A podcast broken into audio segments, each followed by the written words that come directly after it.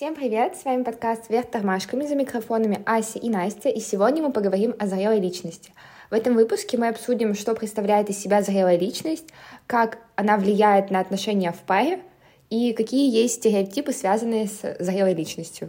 Если говорить о какой-то характеристике зрелой личности, то в первую очередь это автономная личность, которая способна управлять собственной жизнью и жизненными выборами, нести ответственность за принимаемые решения и стремиться к удовлетворению своей потребности в самоактуализации, а, которая для зрелой личности является движущей силой ее развития.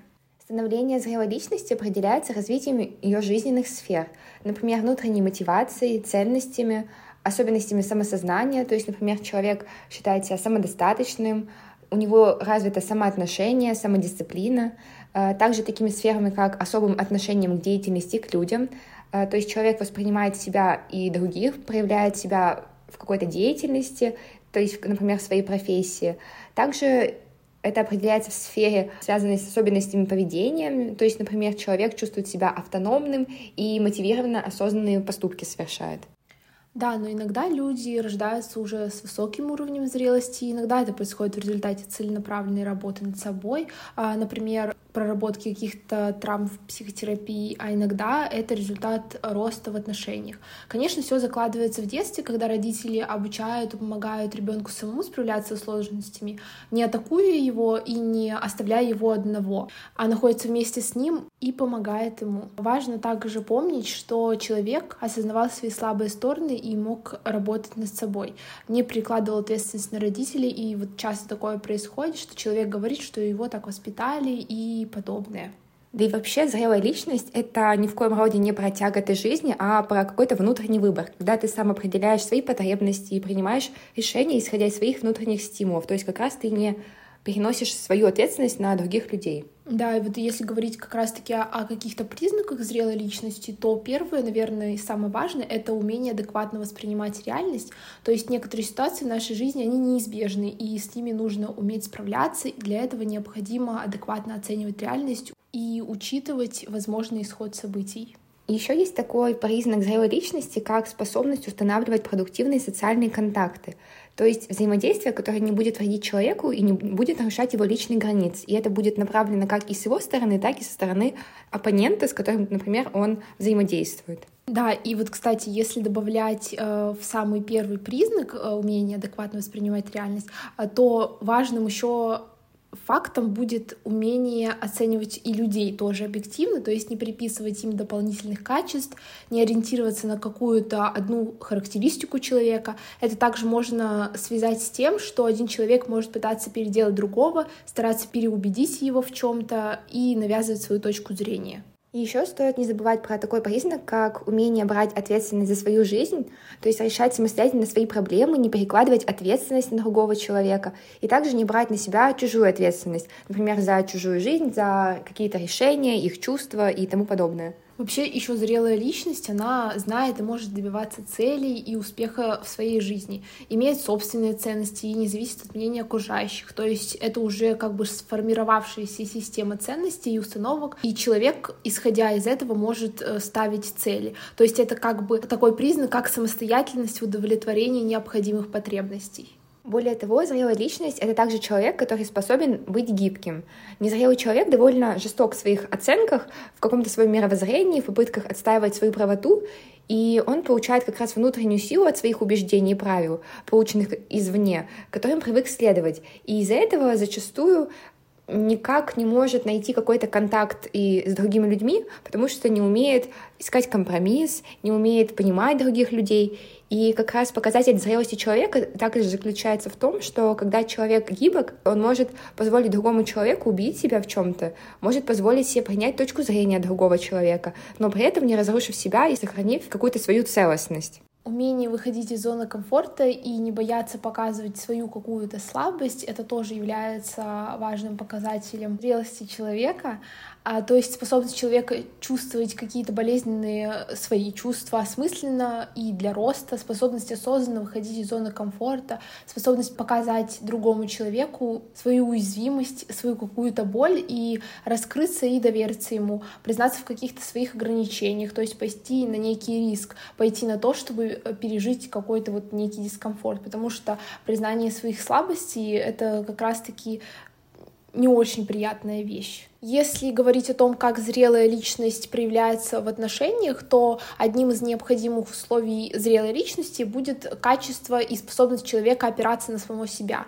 То есть личностная зрелость, она хорошо проявляется в отношениях, и зачастую вообще в нашем обществе считается, что партнеры должны удовлетворять потребности друг друга, и часто они перекладывают ответственность друг на друга за свои какие-то чувства эмоции, считают, что человек ответственен за их счастье, а, за их гармонию с собой, хотя это совершенно не так, так как в большинстве случаев такие люди сами не знают, как сделать себя счастливым, и поэтому перекладывают ответственность на партнера. Тут еще хочется добавить про то, как это влияет на отношения в паре, ведь зачастую ответственность перекладывается лишь на одного человека, и он как раз выполняет роль, например, родителя, обеспечивая финансово и в целом решая какие-то проблемы партнера.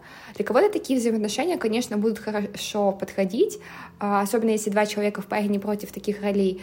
Но опять-таки бывает так, что такие роли начинают заниматься неосознанно, и один человек понимая, что происходит что-то не так, и он берет на себя роль какого-то, например, родителя, то он испытывает э, странные чувства и может воспринимать своего партнера совершенно иначе. Это может повлиять на отношения и восприятие друг друга партнерами.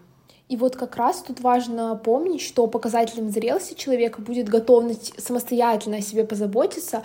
А, он сам способен обеспечить себе безопасность, какую-то заботу, сам способен любить себя и справляться с какими-то своими жизненными трудностями, если это необходимо. То есть у него есть способность как к саморегуляции, он способен утешить себя, создать для себя комфорт, способен себя защитить. И несмотря на то, что делают вокруг него окружающие, он и только он несет ответственность за себя, за свои чувства. И в отношениях такой человек вместо того, чтобы ждать э, чего-то от партнера, сам может делиться этим с человеком. И то есть из всего вышесказанного можно сказать, что показателем зрелости человека является как раз способность человека не перекладывать всю ответственность на другого человека и быть способным улаживать самостоятельно свои эмоциональные проблемы, справляться со своими тревогами и с какими-то страхами. Психологическая зрелость также проявляется в том, что человек способен, несмотря на свои какие-то эмоциональные проблемы, не только не нападать на другого, но и способен не игнорировать его, не отстраняться.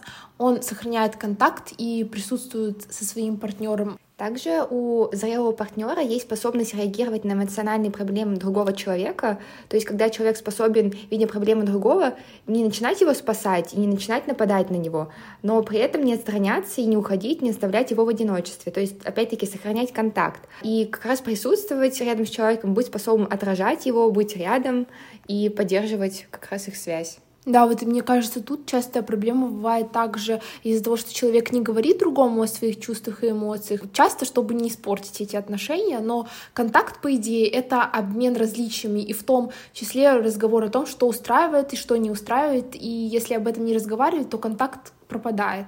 Если говорить о том, почему у людей могут возникать трудности в понимании друг друга, то одной из причин может выступать слияние с родителями, то есть недостаточное отделение от них. И также это может происходить, если, например, родители сильно опекают ребенка в детстве, и впоследствии это приводит к тому, что человек не может самостоятельно решать свои проблемы и перекладывает ответственность за решение этих проблем на других людей. Также немаловажную роль будет играть общественное влияние, то есть когда общество может решать что-то за человека или в связи с полом диктовать какие-то установки. Кстати, а я вот как раз слышала, что такое может происходить, то есть когда люди перекладывают ответственность не только из-за слияния с родителями, а как раз из-за отсутствия родительской опеки в детстве. Например, когда ребенок берет ответственность за родителей или просто за близких людей в самом раннем возрасте, и позже, во взрослом возрасте, человек старается компенсировать себе недополученное детство всеми возможными способами.